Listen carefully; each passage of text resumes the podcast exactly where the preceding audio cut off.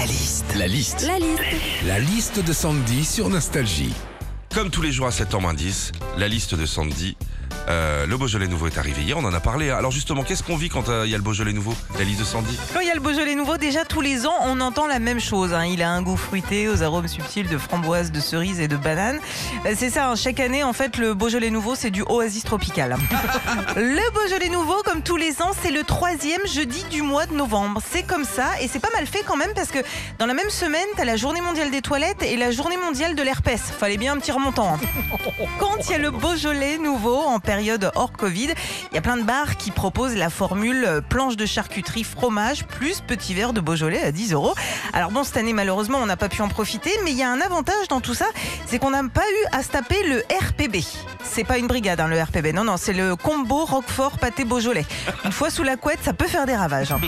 Enfin, quand il y a le Beaujolais nouveau pour les connaisseurs, c'est l'occasion de découvrir un vin de primeur au cépage gamay produit dans le vignoble du Beaujolais au sein des AOC. Voilà, et puis pour les autres, c'est juste histoire de se mettre une mine.